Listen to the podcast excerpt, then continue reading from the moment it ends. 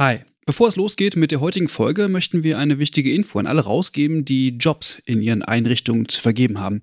Denn ab sofort kannst du deine Stellenanzeige hier bei uns im Podcast platzieren. Wir finden das besser als Werbung, weil unsere treuen Hörenden damit Hinweise auf tolle Jobangebote bekommen und Unternehmen diesen Podcast nutzen können, um genau die Zielgruppe zu erreichen. Und wir nerven nicht mit Inhalten, die niemand hören will. Also eigentlich eine Win-Win-Win-Situation. Wenn du also eine Stellenanzeige hast, am besten natürlich für akademisch Pflegende, dann schreib uns eine Mail an hallo@übergabe.de. Übergabe hier mit UE. Wir veröffentlichen dann die Anzeige hier mit den relevanten Infos. Wir freuen uns auf deine Mail und wünschen viel Spaß mit der heutigen Folge.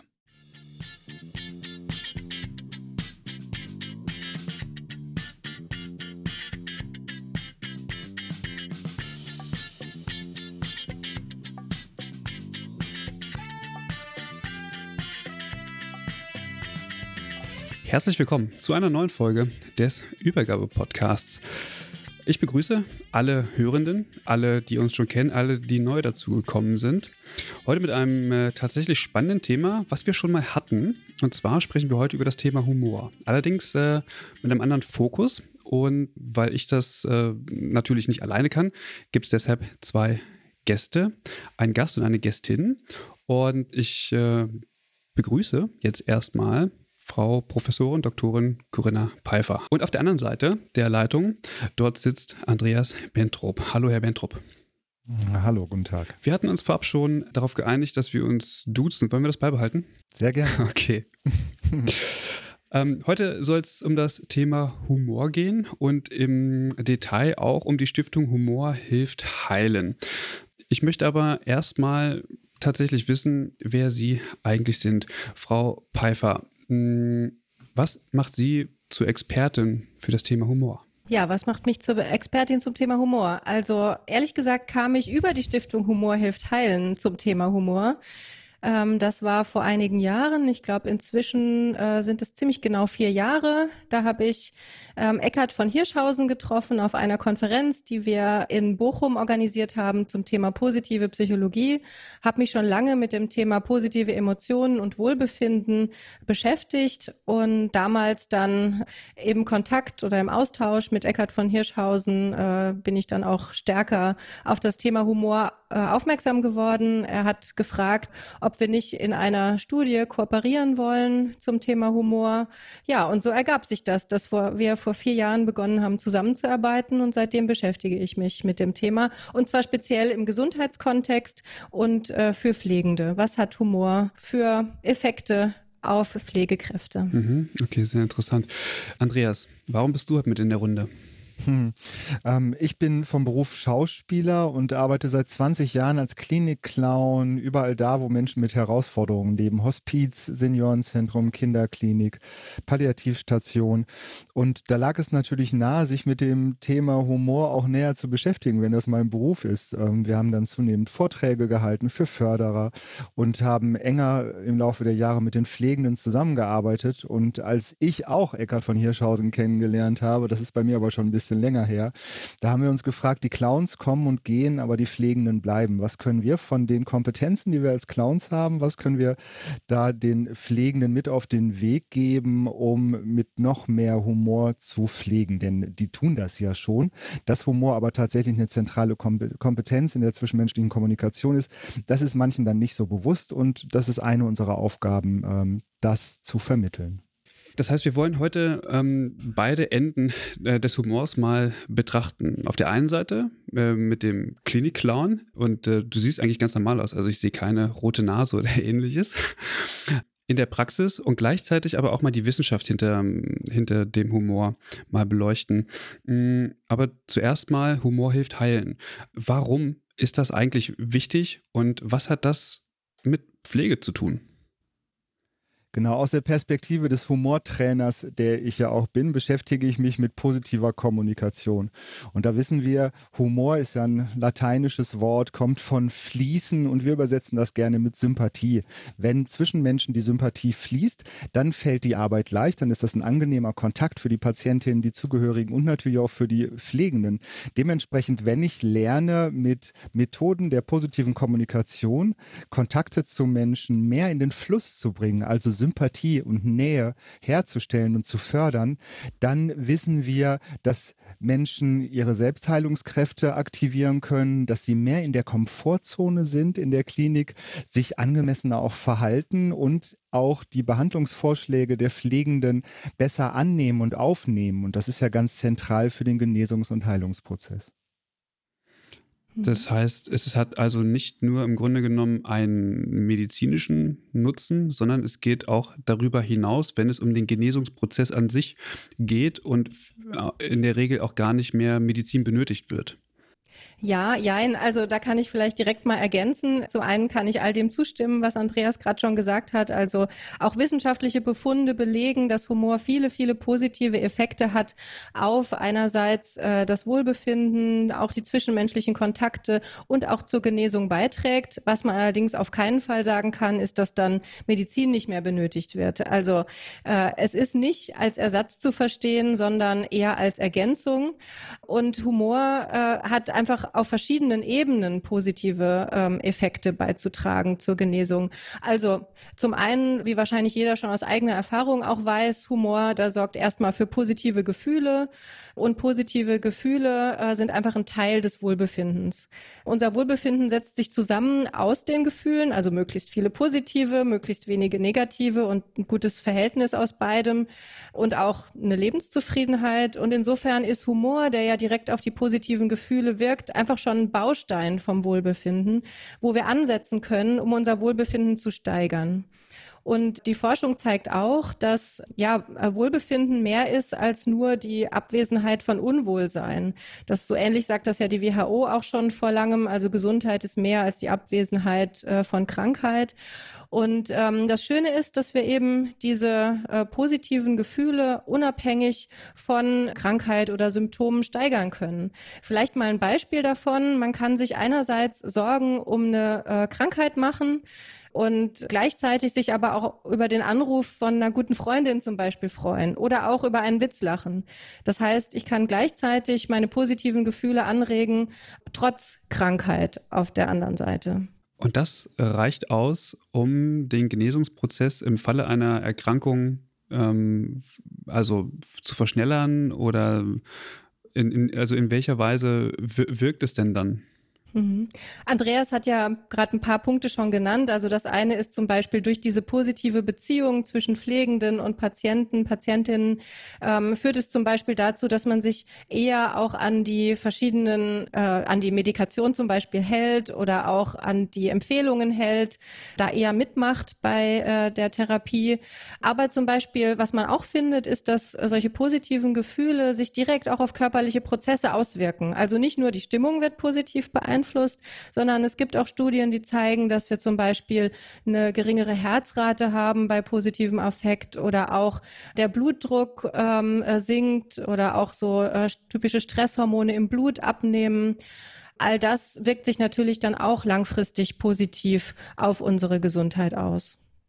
Und hinzu kommt, wenn ich das ergänzen darf, ähm, die persönliche Haltung zu der Krankheit, zu der Krankheit, die mich gerade betrifft. Gelingt es mir, die Erkrankung anzunehmen und das Beste daraus zu machen? Karl Valentin, berühmter Humorist des vergangenen Jahrhunderts, hat gesagt, wenn es regnet, freue ich mich, denn wenn ich mich nicht freue, regnet es auch. Natürlich freue ich mich nicht, wenn ich eine schwere Erkrankung habe im ersten Moment. Wenn es mir aber gelingt, im Sinne der positiven Psychologie, es ist, wie es ist, es zu akzeptieren, dann gelingt es mir schneller, horizontale Distanz davon zu bekommen und ich äh, finde mehr Gelassenheit, ich finde neue Perspektiven auf das, was mir da widerfährt und kann vielleicht sogar aus mancher Erkrankung positiven Nutzen ziehen, indem ich mit meiner Haltung, mit meiner Persönlichkeit daran wachsen kann. Mhm. Ich finde das interessant. Das bedeutet aber gleichzeitig auch, dass ich mich ja bewusst dafür entscheiden muss, lachen zu wollen. Also es gibt ja auch so Zustände, wo mir das total schwer fällt. Also wo irgendwie alle um mich herum lustig sein wollen, aber meine Lebenswirklichkeit sieht aktuell anders aus.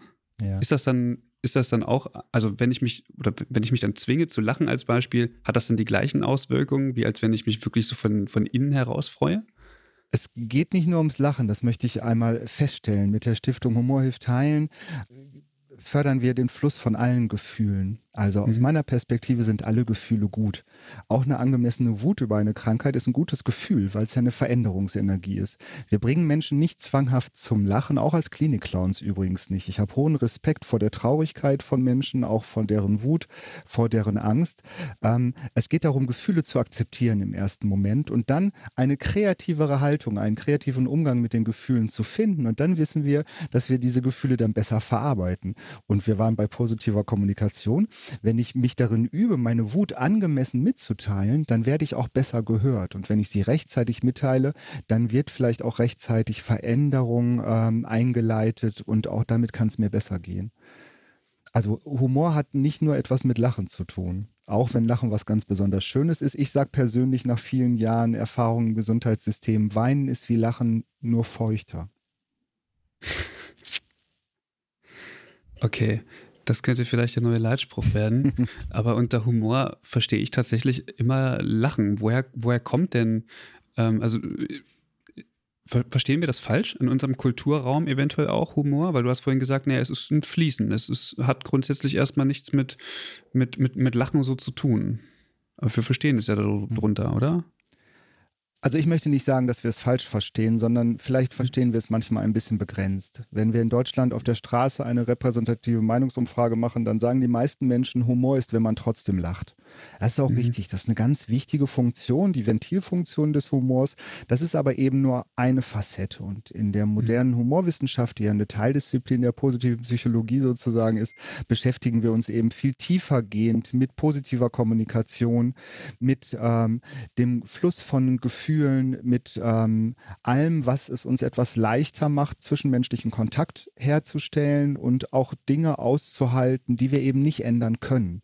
Und eine mhm. Erkrankung ist ja häufig etwas, das wir im, in der Ursache erstmal nicht ändern können. Und gerade wenn es um chronische, um schwere Erkrankungen geht, dann geht es ja vor allen Dingen darum, wie finde ich mich in diese Krankheit ein und äh, was kann ich tun, um bestimmte Dinge auszuhalten. Und mhm. da ist der Humor, wenn wir mehr Zeit haben, vielleicht kommen wir später drauf, diese horizontale Distanz ist eine ganz wichtige Funktion, um Dinge verarbeiten zu können und aushalten zu können. Indem ich mich nämlich selbst von ihnen distanzieren kann. Und das heißt nicht, dass ich sie verdränge, sondern dass ich neue Perspektiven gewinne auf das, was da passiert. Mhm. Da kommen wir vielleicht später äh, nochmal zu, wie das für dich als Clown wirkt, weil du bist ja die, ich sag mal, der Inbegriff des Humors, normalerweise müsstest du dich ja immer gut fühlen und äh, wahrscheinlich immer gesund sein, ist halt die Frage. Aber was ich mich frage ist, du als Person, ähm, wie strahlt denn Humor auch nach außen aus? Also welche Auswirkungen hat es auf mein Umfeld? Frau Pfeiffer, wissen Sie da was? Welche äh, Effekte hat es aufs Umfeld? Ja klar, also das ist natürlich ein weiterer wichtiger Punkt. Wenn ich, äh, wenn ich selbst äh, viel lache und äh, anderen mit Humor begegne, dann werden auch andere sich mir offener gegenüber zeigen und äh, mit mir lachen. Ich werde auch dann äh, vermutlich ein gern gesehener Kommunikationspartner, Gast oder Gästin sein, weil es mit mir immer lustig ist. Insofern wirkt es sich sehr positiv auf die sozialen Beziehungen aus und wir haben gestartet und haben uns äh, angeschaut, jetzt am Anfang des Podcasts, wie ist das eigentlich zwischen Patient, Patientin und Pflegekraft. Aber das ähm, ist ja auch, also ich sag mal, PatientInnen untereinander oder auch Pflegekräfte untereinander. Auch da spielt Humor im Zwischenmenschlichen ja eine große Rolle. Und Pflegekräfte haben ja in ihrem Beruf sehr, sehr viel, ich sag mal, aufgebürdet ähm, oder müssen sehr viel aushalten in ihrer äh, Arbeit. Das ist eine äh, sehr anstrengende Arbeit, nicht nur körperlich, sondern sondern auch emotional, weil es zahlreiche Anforderungen gibt. Und da ist es wahnsinnig wichtig, dass sich das äh, Kollegium auch gut versteht und dass man untereinander auch mal Spaß haben kann oder eine lockere Atmosphäre da ist und mal auch mal einen Witz machen kann, um eine schwierige Situation aufzulockern. Und da, wo es dann äh, im Kollegium unter Pflegekräften, aber natürlich auch mit allen anderen, die in dem Kontext arbeiten, da, wo man eine gute Stimmung hat, da arbeitet man auch gerne und da kann man die Dinge auch viel besser aushalten ähm, mhm. als äh, ohne Humor. Mhm. Jetzt kann ich mir aber vorstellen, dass natürlich der Humor auf so einer Station manchmal auch so, so ein Ventil ist. Also es hat vielleicht gar nichts was damit zu tun mit, mit irgendwie, ich möchte lustig sein, sondern es ist auch so Verarbeitungsmechanismus, was mich zu der Frage bringt, welche Arten von Humor gibt es denn? Also wie kann man das unterscheiden? Natürlich gibt es für uns erstmal den wertschätzenden Humor auf Augenhöhe. Das ist der freundliche Humor zwischen Menschen, der niemanden verletzt. Ähm, ein fröhlicher Austausch über etwas, der entlastend wirkt ich gestehe zum Beispiel ein eigenes Scheitern ein. Mensch, Christian, weißt du, was mir heute passiert ist? Das und das und das. Und dann sagst du, Andreas, das ist mir auch schon mal passiert. Und dann, dann lachen wir zusammen. Ne, das ist mhm. wertschätzend. Dann kennen wir natürlich andere an, äh, Formen von Humor. Das ist äh, zum Beispiel der schwarze Humor. Ne, der hat eine mhm. Entlastungsfunktion. Mhm. Corinna, welcher fällt dir noch ein? Ja, ähm, es gibt ja wahnsinnig viele verschiedene Humortheorien und Ansätze. Äh, zum Beispiel einer äh, von Martin unterscheidet zwischen dem sozialen Humor, also wo man Beziehungen aufbaut miteinander, ähm, den selbst aufwertenden Humor. Da nutzt man Humor einfach, um sich selbst aufzuwerten, aber vor allem auch ohne andere abzuwerten. Mhm. Dann gibt's noch den ähm, aggressiven Humor. Das ist genau das Gegenteil. Also man äh, nutzt eher den Humor, um andere abzuwerten äh, gleichzeitig auch vielleicht auch, um sich selbst aufzuwerten. Äh, und den selbst abwertenden Humor gibt es auch noch. Das ist dann, wenn man sich klein macht, äh, Witze über sich selbst reißt und damit eigentlich ja über sich, sich selbst schlecht redet. Mhm. Ähm, das sind natürlich die negativen Humorformen, der aggressive und der selbstabwertende Humor. Das, was wir fördern wollen, sind eher der soziale und der selbstaufwertende Humor. Wobei mhm. Ausnahmen die Regel bestätigen. Ne, es kann schon mal sinnvoll sein, dass ich mich selbst etwas kleiner mache. Das tue ich als Clown zum Beispiel im Beisein von dementiell veränderten Menschen. Da bin ich dann der desorientierteste im Raum und das wertet die Funktionalität ähm, der dementiell veränderten Menschen auf. Ne, dann nutze ich das eben äh, ganz bewusst als Stilmittel. Und ähm, wichtig für mich ist noch, wenn ich dauerhaft eben bestimmte Gefühle nicht verarbeite oder zulasse, dann kann es dazu führen, dass ich Sarkasmus entwickle. Und Sarkasmus heißt, dass ich nur noch um die Ecke freundlich sein kann, dass ich nicht mehr direkt äh, fröhlich sein kann oder Komplimente machen kann oder Dinge wertschätzen kann, sondern dass ich eigentlich nur noch sagen kann, war nicht schlecht oder äh, kann man essen. Ne, das ist so eine Form von, ich bin gar nicht mehr wirklich im Fluss ähm, der positiven Dinge, die mir widerfahren, sondern betrachte die andauernd aus so einer Skepsis herauf. So ein bisschen wie Waldorf und Stettler aus der Muppet Show. Hm. Aber Sarkasmus ist per se nichts Schlechtes, oder? Also, ja? Also, wenn du wirklich sarkastisch bist, dann ähm, gelingt dir das eben nicht mehr. Das ist, kann auch tatsächlich zum Krankheitsbild werden, dass du gar nicht mehr positiv sein kannst, sondern alles ist im Negativ. So im ersten Moment, ja. Gibt es das? Ja. Also ich meine, dass man, äh, also dass man nicht mehr positiv sein kann, gibt es das? Ich glaube schon. Ich fürchte, ich fürchte, dass es Menschen gibt, die sehr sarkastisch sind. Also, ja, Sartre hat zum Beispiel gesagt, Kind, warum lachst du? Es gibt keinen Grund zum Lachen in der Welt. Das ist Sarkasmus. Hm. Das ist bitterböse und das ist eine Bitterkeit, die da aus diesem Herrn spricht, ähm, der eben, dem es nicht mehr gelingt, selbst dem Kind möchte er verboten, fröhlich, verbieten, fröhlich zu sein. Hm. Ich hätte mir gedacht, dass Sarkasmus auch eine Art von Verarbeitung ist. Also, wenn ich mir aktuell anschaue, was in der Welt so los ist, dem kann man ja nicht wirklich mit Humor begegnen. Ähm, aber irgendwie muss man ja damit umgehen. Ist Sarkasmus da nicht auch eine Möglichkeit, ähm, sein, seine Gefühle ein Stück weit auch zu äußern, ohne, also ohne alles ernst nehmen zu müssen, also so ein bisschen was auf die Schippe zu nehmen und mal zu zeigen, wie lächerlich manche Dinge vielleicht einfach das ist sind. Zynik. Das wird oft missverstanden. Also Kabarettisten zum Beispiel okay. sind Zyniker häufig. Zynik ist ein, äh, eine Kompetenz, Dinge eben philosophisch zu betrachten und zu sezieren. Das heißt aber trotzdem, dass ich den Sinn habe, dass ich etwas Positives erreichen möchte, nämlich einen Erkenntnisgewinn zum Beispiel. Hagen Rether ist zum mhm. Beispiel ein Zyniker par excellence. Mhm. Ähm, Sarkasmus ist was anderes. Sarkasmus zielt tatsächlich, ist ein Ausdruck von Bitterkeit und hat eigentlich nicht mehr das Ziel, etwas zu verarbeiten, sondern entlädt sich in den Raum mit Negativität. Aber mhm. das kann man auch verstehen, wie man möchte. So aus meiner Perspektive ist es so. Okay, okay. Frau Pfeiffer, Humor äh, wirkt ja sicherlich auch äh, kommunikativ, ähm, schon allein, weil das Lachen ansteckt. Warum, warum steckt Lachen eigentlich an? Warum steckt Lachen an? Ja, also es gibt in der Psychologie ganz viele dieser Spillover-Effekte oder auch Crossover-Effekte zwischen Personen. Positive Gefühle, aber auch negative Gefühle, das zeigt sich in ganz vielen verschiedenen Studien zu den verschiedensten Themen äh, stecken an. Und zum Beispiel, wenn jemand gut gelaunt nach Hause kommt, ich bin ja auch Arbeitspsychologin und jemand kommt gut gelaunt von der Arbeit nach Hause, ähm, dann hat das direkt Auswirkungen auf den Partner, die Partnerin, die Familie.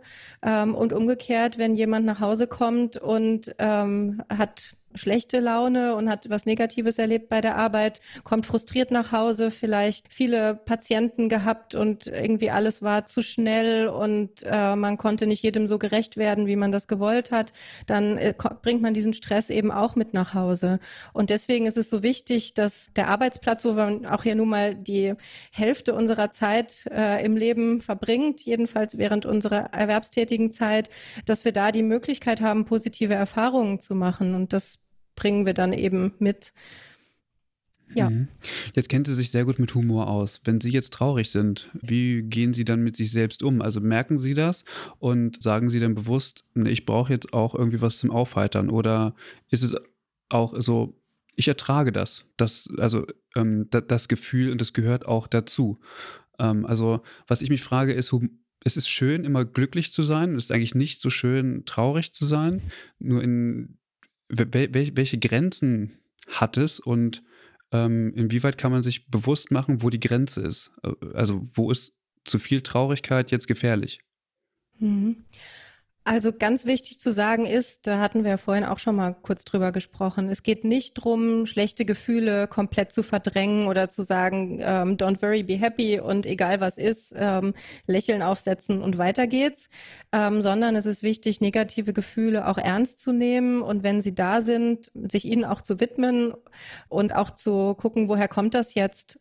Gefährlich wird's dann, wenn die negativen Gefühle insgesamt die Oberhand gewinnen und wir das Gefühl haben, unser Leben besteht nur noch aus negativen Gefühlen, aus Sarkasmus, da hatten wir gerade drüber gesprochen. Und die Balance stimmt einfach nicht mehr. Und spätestens da sollte man sich schon überlegen, sich dann vielleicht auch professionelle Hilfe zu suchen, dass äh, eine äh, psychische Erkrankung, bei der die negativen Gefühle überhand haben, ist ja zum Beispiel die Depression oder auch, wenn man jetzt im Arbeitskontext guckt, äh, das Thema Burnout, das übrigens ja auch häufig, von dem häufig auch Pflegekräfte betroffen sind.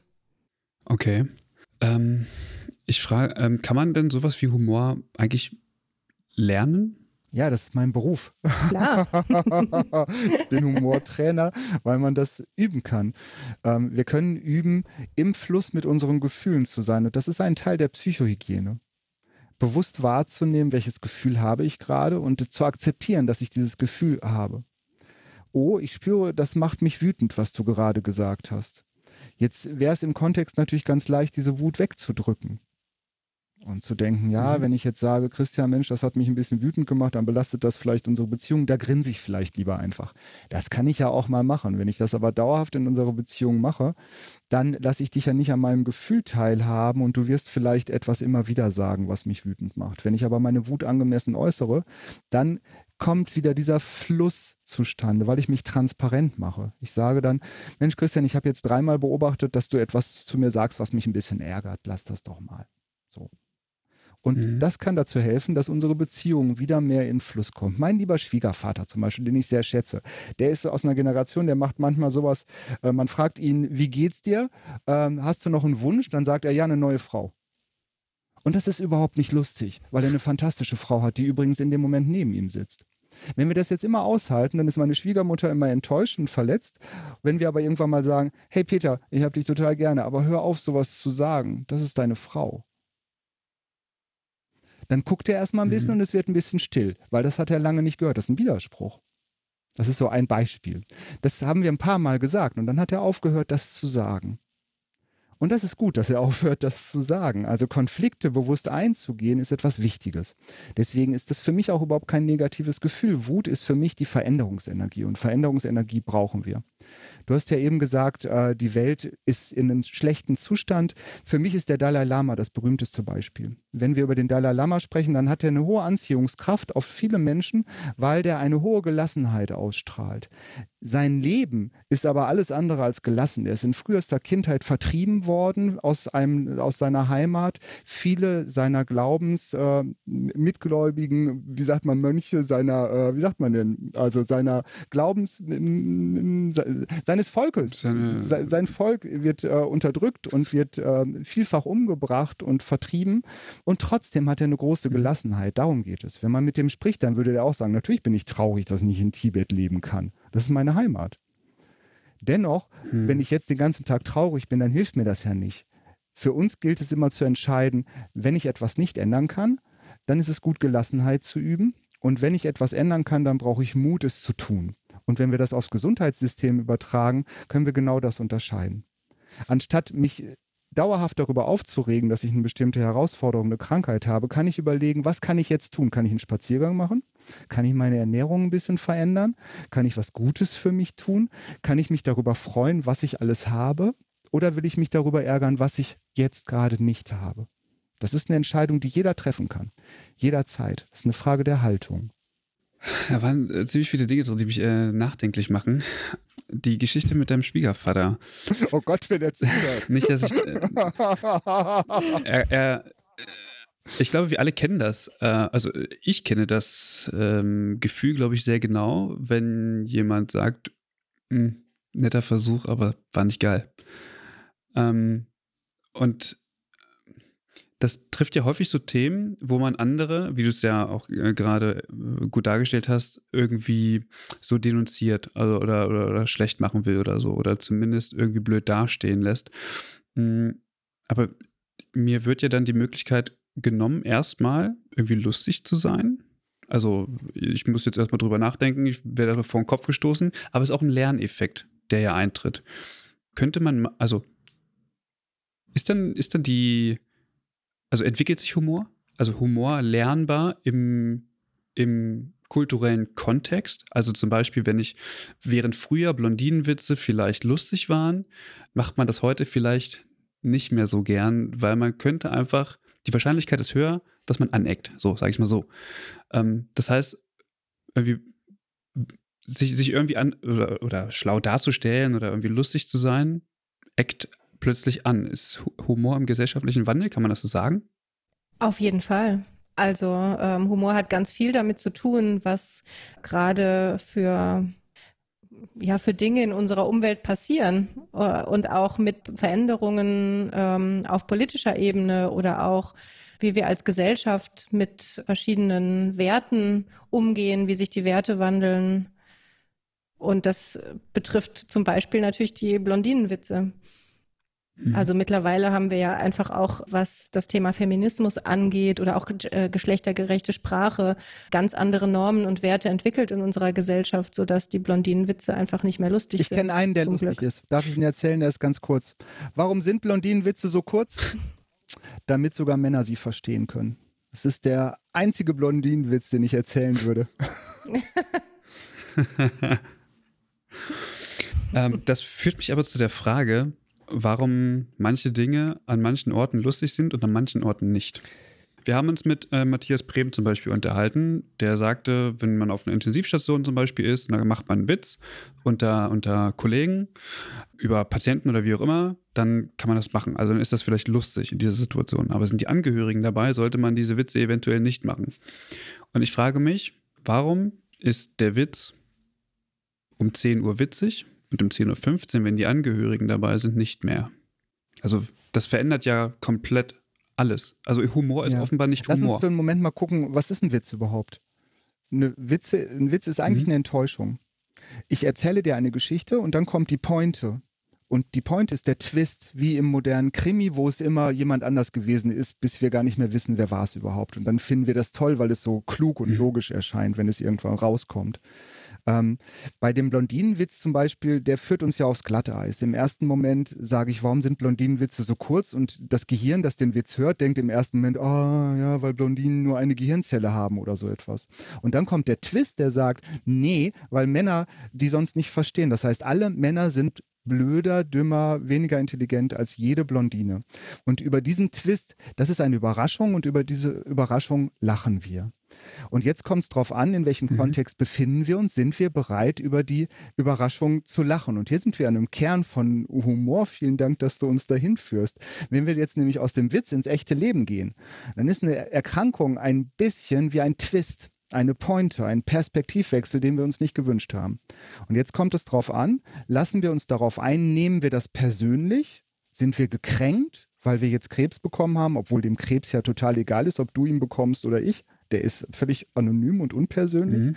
Lasse ich mich davon kränken oder sage ich, okay, ich habe mir das nicht gewünscht und jetzt gucke ich, wie mache ich für alle Beteiligten und speziell für mich das Beste draus. Und dementsprechend ist der Humor im Witz ein dritter Ort. Das ist ein Als-Ob-Ort. Dort können wir üben, über Enttäuschungen, über Perspektivwechsel zu lachen. Und wenn wir das tun, wenn wir uns mit nicht nur mit Witzen, sondern mit ähm, solchen Dingen beschäftigen, mit Perspektivwechseln, wenn wir den üben, dann gelingt er uns im echten Leben auch leichter, weil wir geübter sind. Und das ist eine ganz zentrale Geschichte. Dieser, äh, dieser Twist ist eine ganz wichtige Geschichte. Ähm, Arthur Köstler hat gesagt, ein sehr früher Humorforscher, der ziemlich umstritten ist wegen verschiedener Dinge. Aber eine Sache, glaube ich, da hat er recht. Wir erwarten im Leben Assoziationen. Wir wollen zufrieden sein. Wir haben eine bestimmte Erwartung und die Welt reagiert so darauf, dass wir das bekommen, was wir uns wünschen. Das nennen wir zum Beispiel Gesundheit. Ne? Mhm. Wir wollen gesund sein, wir sind gesund, die Assoziation wird ähm, hergestellt. Es gibt aber Dissoziationen, das bedeutet, ich habe ein Date, gucke in den Spiegel und ich habe Herpes. Haben wir vielleicht alle mal in der Pubertät gehabt. Ist überhaupt nicht lustig, weil es vielleicht zum Kuss kommen könnte, jetzt aber eben nicht mehr. Das ist die Dissoziation. Und die Bisoziation heißt, wir machen aus dem, was da passiert, etwas Neues. Ich könnte zum Beispiel einen Menschen dann treffen und sagen, Mensch, ich habe mich so auf das Date gefreut und ich habe vielleicht sogar klammheimlich ein bisschen gedacht, es käme zu einem Kuss. Das geht jetzt aber nicht. Ich habe dich so gerne, ich möchte dich nicht anstecken. Aber vielleicht können wir uns wann anders nochmal verabreden. Das wäre hier jetzt eine Bisoziation, etwas Neues. Ich mache mich transparent und etwas Neues kann entstehen. Humoristen arbeiten übrigens so. Witze entstehen, indem wir Listen nebeneinander legen mit Wörtern und dann verschieben wir die so lange, bis sie nicht mehr zusammenpassen. Und dann gucken wir, wie können wir was Neues daraus herstellen. Und diese Bisoziation ist der kreative Prozess. Und an der Stelle sind wir wirklich am Kern von Humorfähigkeit, weil jeder Perspektivwechsel ist eine Bisoziation. Es ist etwas Neues, dem wir uns stellen müssen. Und wenn wir das, wenn wir das hinkriegen, diese Bisoziation, dann können wir Erfolg haben mit dem, was uns da widerfährt und aus der Erkrankung, aus dem Handicap einen Zugewinn erlangen. Das findet man bei vielen Menschen mit Beeinträchtigungen, dass die nämlich aus ihrem Handicap eine Stärke machen, indem sie eben sagen, ich kann das nicht, ich konzentriere mich jetzt aber auf das, was ich kann. Mhm. Da war ziemlich viel drin, wo ich äh, ja, zum ersten Mal gehört habe und äh, eröffnet mir völlig neue Perspektiven. Ähm, Frau Pfeiffer, kann man sagen, dass Sie Humorforscherin sind? Ja, also genau, ich bin nicht nur Humorforscherin. Äh, ich habe auch noch andere Forschungsthemen, die deutlich äh, früher in meiner wissenschaftlichen Laufbahn aufgetaucht sind, wie zum Beispiel auch das Flow-Erleben oder das Thema Stress, mhm. was übrigens ziemlich gut zum Thema Humor passt. Und eben seit etwa diesen genannten äh, vier Jahren, die ich jetzt schon dabei bin, bin ich Humorforscherin, ja. Okay. Sie ähm, leiten auch ein, ein Projekt, eine Studie, wo auch Humorforschung betrieben wird, kann man das so sagen? Genau, ja. Wie, wie, wie macht man das und was passiert da? Ja, ähm, also vielleicht erstmal das Projekt nennt sich äh, Freude pflegen. Und äh, was wir da tun, ist, wir wollen ähm, Humor trainieren. Und zwar wollen wir das Auszubildenden in der Pflege beibringen. Da ähm, ist auch Andreas, unser Humortrainer ähm, von der Stiftung Humor hilft heilen, ähm, der die Humortrainings durchführt. Ähm, das heißt, ich selber bringe das äh, den Pflegekräften, den angehenden Pflegekräften nicht bei. Da ist Andreas unser Experte. Ich schaue mir das nur aus wissenschaftlicher Sicht an, im Sinne von, was passiert denn wenn wir das Humortraining gegeben haben. Also ist Humor wirklich trainierbar, ist eine der Fragen und welche weiteren positiven Effekte hat das denn? Und wir haben dafür ähm, ein äh, Konzept ausgearbeitet, das über die ganze Ausbildung der Pflegekräfte gegeben werden soll ähm, oder gegeben wird. Das haben wir auch schon äh, die erste Runde durch. Das heißt, äh, sechsmal im Laufe dieser dreijährigen Ausbildung für jeweils äh, einen halben Tag findet dann so ein Humortraining statt. Genaueres dazu kann Andreas bestimmt gleich auch noch berichten. Ähm, und was wir tun, ist, dass wir das mit Fragebögen begleiten. Das heißt, wir schauen uns vorher an, wir messen mit Fragebögen, ähm, wie ist eigentlich der Humor derzeit ausgeprägt. Da gibt es Fragebögen, die gut validiert sind, entwickelt wurden von anderen Humorexperten und Expertinnen, die sich, äh, die dann den Sinn für Humor abfragen. Also zum Beispiel auch, wie häufig jemand lacht, Humor genießen kann, wie gut die spielerische Einstellung ist. Das sind so Dinge, die wir da ähm, abfragen oder auch, wie sehr man ähm, Humor unter Stress einsetzt als äh, Strategie, um mit Stress umzugehen. Und das alles schauen wir uns einmal vorher an und dann schauen wir eben über die Ausbildung hinweg, wie entwickelt sich das. Was man typischerweise in äh, Ausbildungen der Pflege beobachtet, ist, dass ja die Realität zuschlägt und mit der Zeit äh, würde man eher sogar einen Abfall von so einer äh, humorvollen Einstellung erwarten. So haben wir das in unserer Studie übrigens auch gefunden. Wir haben nämlich zwei Gruppen uns angeschaut. Eine Gruppe hat ein Humortraining äh, bekommen, Pflegeschule, und eine andere Pflegeschule hat äh, dieses Humortraining nicht bekommen und wurde aber mit den gleichen Fragebögen befragt. Und in dieser Kontrollgruppe, da ist der Humor abgefallen vom ersten zum zweiten Messzeitpunkt ein halbes Jahr später. In unserer Trainingsgruppe blieb der Humor stabil. Ähm, und außerdem konnten wir zeigen, dass es positive Effekte hatte, ähm, der Humor auf zum Beispiel die Arbeitsfreude oder auch das Flow-Erleben, also das Gefühl, bei der Arbeit aufzugehen in der Tätigkeit. Das wurde positiv beeinflusst ähm, durch den Humor, den wir durch das Humortraining aufrechterhalten konnten. Und, und wie misst man Humor?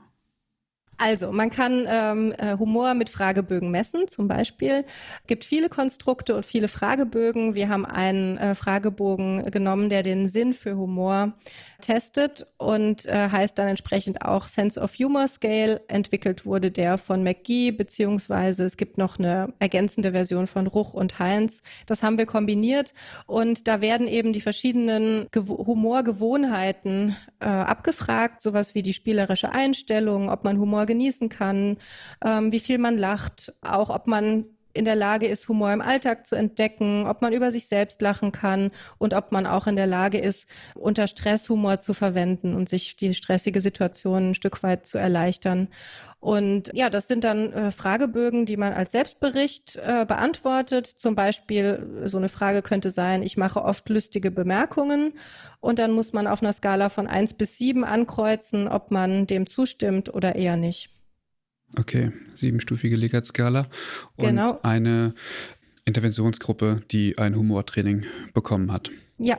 Was beinhaltet denn so ein Humortraining, was offenbar mhm äh, messbare also Effekte Corinna hat. ja eben schon gesagt, dieses Curriculum, was wir 2016 zusammen entwickelt haben, also Trainerinnen von Homo Hilft Teilen, Kommunikationstrainerinnen und Corinna Pfeiffer eben als unsere wissenschaftliche Beirätin oder Mitarbeiterin, Kollegin. Ähm, das haben wir seitdem in 28 Pflegeschulen getestet. Äh, in acht sind wir derzeit fest verankert in der dreijährigen Ausbildung und idealerweise begegnen wir den Auszubildenden alle halbe Jahre, also sechs drei Stunden, so dass wir die Ausbildung komplett einrahmen mit äh, sechs Modulen. Und diese Module haben zum einen äh, Übungen ganz praktisch zur positiven Kommunikation. Ähm, die haben aber ganz viel spielerischen Anteil auch und generell arbeiten wir von der Stiftung in unseren Fortbildungen, in unseren Workshops so, dass es immer erst das eigene Erleben in Form von praktischen Übungen beinhaltet und dann gibt es das darüber nachdenken, reflektieren und gegebenenfalls einen theoretischen Transfer und dann ähm, ist unser Ziel, dass sich das natürlich dann auch in eine Kompetenz entwickelt. Also nicht, dass wir einfach nur über etwas lachen oder etwas spielen, sondern dass es tatsächlich einen Lernprozess gibt. Bei der positiven Kommunikation gibt es zum Beispiel ähm, die Übung, ein Kompliment zu machen. Wenn ich dir ein Kompliment mache, Christian, mir gefällt dein Bart Jetzt würdest du sagen, Andreas, dir gefällt mein Bart und ich würde sagen, ja, dein Bart gefällt mir und du würdest Dankeschön sagen. Jetzt haben wir gerade ganz viel gleichzeitig geübt. Ich habe geübt, das Schöne in der Welt zu entdecken es bewusst zu benennen, in Kommunikation mit dir es auszusprechen. Ich habe das in einer bestimmten Art und Weise gemacht. Ich habe nämlich eine mhm. Ich-Botschaft mhm. genutzt und natürlich üben wir Ich-Botschaften und du hast das aktive Zuhören geübt, zumindest eine Facette davon.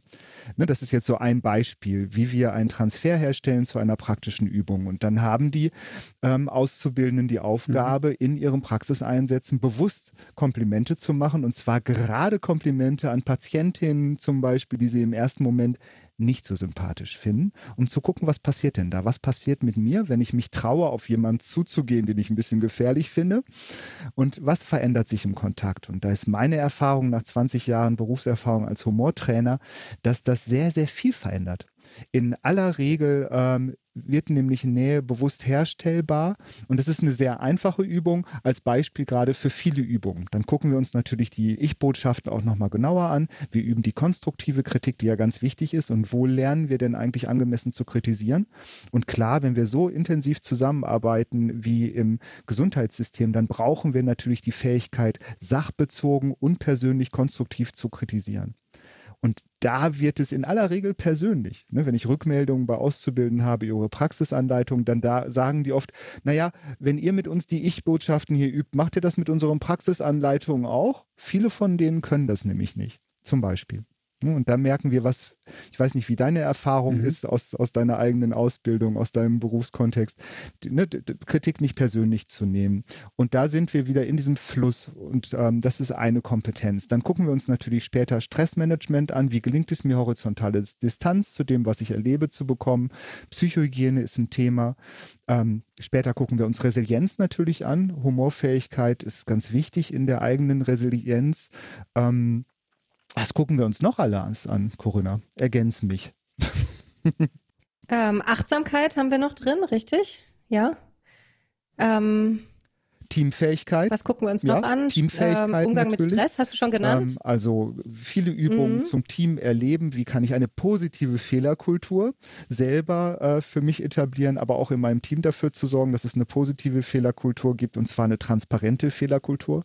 Das ist ja ein ganz wichtiger Punkt im Gesundheitssystem. Da erfahren wir gerade tragische Beispiele, was passiert, wenn es keine positive Fehlerkultur mhm. gibt und wenn eine Klinik sich nicht traut, an die Öffentlichkeit zu gehen, weil einer ihrer Mitarbeiter Mörder ist zum Beispiel. Dann macht er das in der nächsten Klinik nochmal. Ist ein drastisches mhm. Beispiel, zeigt aber, wie wenig positive Fehlerkultur wir haben im Gesundheitssystem. Aber ihr habt das jetzt hm. nur bei Auszubildenden nee, also gemacht? Wir also als Humor hilft, von Humor hilft Heilen aus, äh, wir arbeiten in allen Pflegebereichen. Ähm, also wir haben inzwischen viele Tausende von Kolleginnen aus der Pflege in unterschiedlichen Formaten mit unterschiedlichen Konzepten geschult. Ich habe zum Beispiel von 2014 bis 16 mhm. im evangelischen Johanneswerk zweieinhalbtausend Mitarbeiterinnen der Altenpflege ähm, beschult mit Kolleginnen. Ähm, Im Moment sind wir in der Stiftung Neu Erkarode für dreieinhalbtausend Mitarbeitende ähm, aus der Arbeit auch mit, im, die sind in allen Bereichen, ne? in der Klinik, in der Seniorenpflege und in der Arbeit mit Menschen mit mhm. Beeinträchtigungen.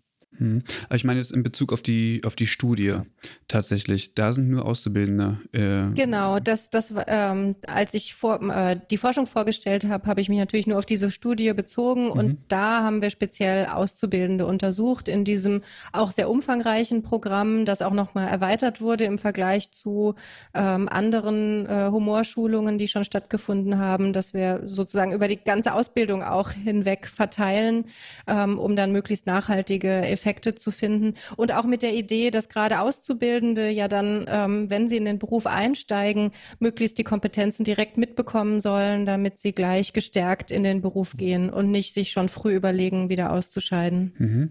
Ich habe das, ähm, während Sie das erzählt haben, äh, darüber nachgedacht. Wahrscheinlich würden Sie, also jetzt eine Unterstellung, ähm, aber vielleicht können Sie das Ihre, Ihre Erfahrungen ein bisschen einschätzen. Ähm, wenn Sie das mit langjährig Pflegenden machen, ähm, wären die Ergebnisse anders? Weil ich kann mir vorstellen, Auszubildende haben weniger Verantwortung, haben vielleicht die Möglichkeit, Dingen aus dem Weg zu gehen, wohingegen Pflegende was sicherlich auch nochmal setting-abhängig ist. Ähm, also ich kann mir vorstellen, dass es in der, in der Langzeitpflege ähm, nochmal anders ist, wenn ich eine andere Verantwortung habe, weil ich zum Beispiel einzige examinierte Pflegefachperson bin, ähm, als wenn ich vielleicht auf einer Intensivstation arbeite, wo der Druck hoch ist, aber wo ich immer die Möglichkeit habe, andere Fachexpertise auch einzuholen, wo ich weiß, ich bin nicht allein. Sprich, ich habe ganz andere ähm, Kompensationsmöglichkeiten äh, für, meine, für mein Stresslevel und in der Regel, ich wenn es jüngere Auszubildende sind, die haben eine andere Lebenswirklichkeit, einen anderen Alltag, oder? Also ältere Pflegende haben vielleicht Kinder, müssen sich um den Haushalt kümmern, sprich die, ähm, die Möglichkeiten, Stress zu verarbeiten, ist begrenzter. Wie gesagt, das ist eine Unterstellung. Ähm, hätte ein Humortraining den gleichen Effekt? Also, was sagt Ihre Erfahrung oder andere Studienergebnisse? Ja, also aus der aus den Studienergebnissen kann ich jetzt momentan nur von dem berichten, was wir äh, in der Ausbildung ähm, eben jetzt auch untersucht haben und wo wir die Ergebnisse schon kennen. Klar. Ähm, gleichzeitig äh, wird jetzt auch demnächst eine Studie, eine groß angelegte Studie stattfinden, eben auch mit den äh, Pflegekräften, die schon fertig sind, also nach der Ausbildung.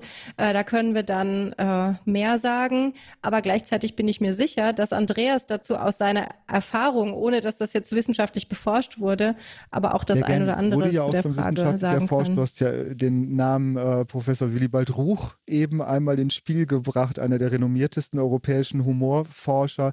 Der hat dieses Projekt mit dem evangelischen Johanneswerk, was ich eben schon mal mit eingebracht habe, nämlich äh, untersucht mit dem Ergebnis, dass die Arbeitszufriedenheit signifikant auch noch drei Monate nach dem zweiten Training äh, gestiegen ist. Ähm, und das ist ja ein hoher Wert in der Pflege. Ne? Arbeitszufriedenheit heißt ja, dass ich mich intrinsisch mit dem verbinde, mhm. was dort passiert. Und wir sprechen ja über ein Desaster monströsen Flucht, äh, eine Fluchtbewegung aus der Pflege heraus. Und da ist es uns natürlich wichtig, dazu beizutragen, dass die Arbeitszufriedenheit der Beschäftigten wächst und verstetigt wird, so dass die tatsächlich diesen Beruf gerne machen. Denn ich als Patient möchte ja von Menschen gepflegt werden, die ihren Beruf gerne machen. ich habe ja schon, habe ja schon eine Krankheit. Jetzt will ich ja nicht auch noch Pflegende mhm. um mich herum haben, die sich auch krank fühlen. Das ist ja schlimm. Ähm, und meine eigene Erfahrung, du hast ja die unterschiedlichen Altersgruppen Gruppen angesprochen. Also Humor hat natürlich ganz viel was mit, mit Persönlichkeitsentwicklung zu tun. Wenn wir mit Auszubildenden arbeiten, dann befinden die sich in aller Regel in der frühen Adoleszenz. Und das Erwachsenenwerden mh, hm, ist gar nicht so das Lebensalter, in dem Menschen aus meiner Erfahrung so besonders humorvoll sind. Das glauben die zwar, ähm, die finden sich selber als sehr tolerant und als sehr humorvoll. In aller Regel geht es aber doch darum, einen Platz in der Welt zu finden. Und das ist gerade heute, glaube ich, nicht ganz leicht in dieser äh, Welt, die so viele Perspektiven hat und so früh auch so viel Druck aufbaut, so viel Leistungsdruck auch und das Gefühl, ich muss mich so früh wirklich für was entscheiden und auch dabei bleiben. Ähm, das heißt, in den Pflegeschulen ist es an sich unsere Arbeit ein bisschen herausfordernder als Trainer, ähm, weil viele der Auszubildenden auch nicht gewohnt sind, Persönlichkeitsbildung zu erfahren, was bedeutet, wir gehen ein bisschen, wir werden persönlicher.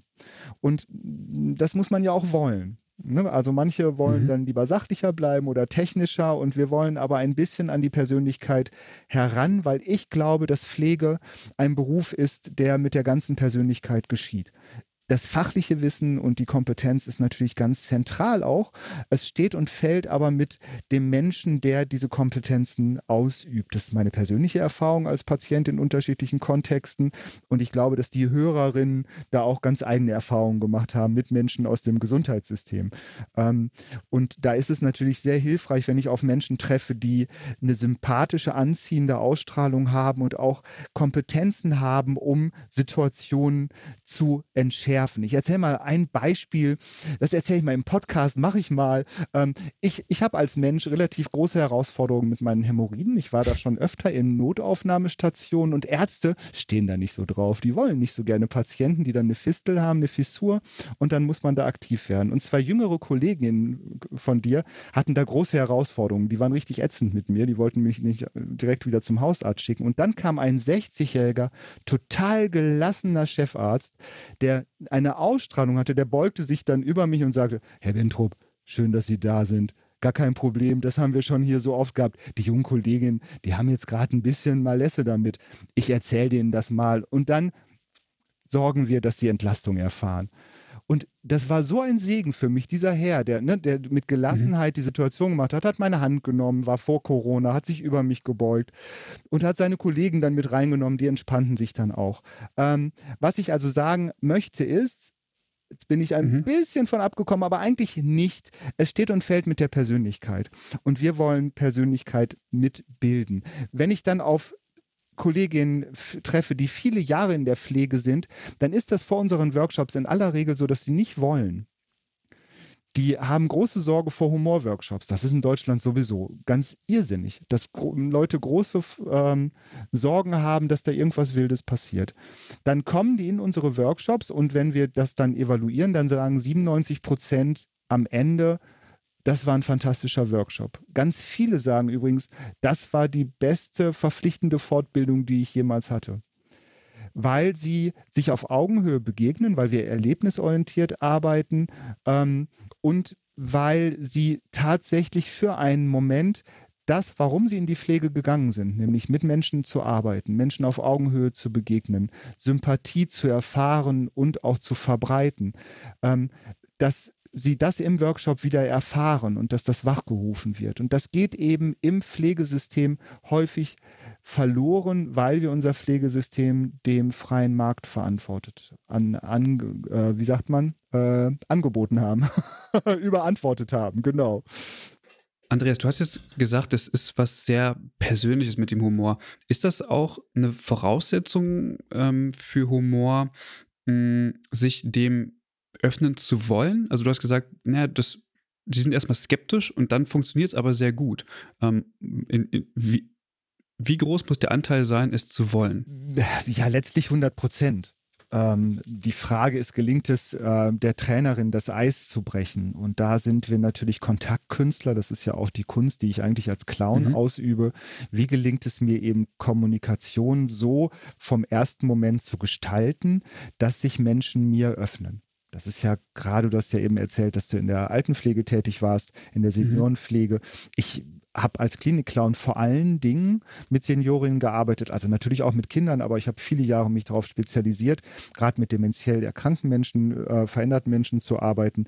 Und gerade bei denen ähm, brauche ich ja, ja ganz viel Handwerkszeug, um den Kontakt vom ersten Moment hin positiv herzustellen. Und darin bin ich Profi. Das habe ich über viele Jahre trainiert und erweitert meine Kompetenz, so ähm, dass mir das inzwischen in aller Regel gut gelingt. Und wenn es mir gelingt, mit etwas herausfordernden Charakteren guten Kontakt herzustellen, dann färbt sich das natürlich auch auf meine Kontaktfähigkeit zu Menschen, die orientierter und gesünder sind, äh, ab. Mhm.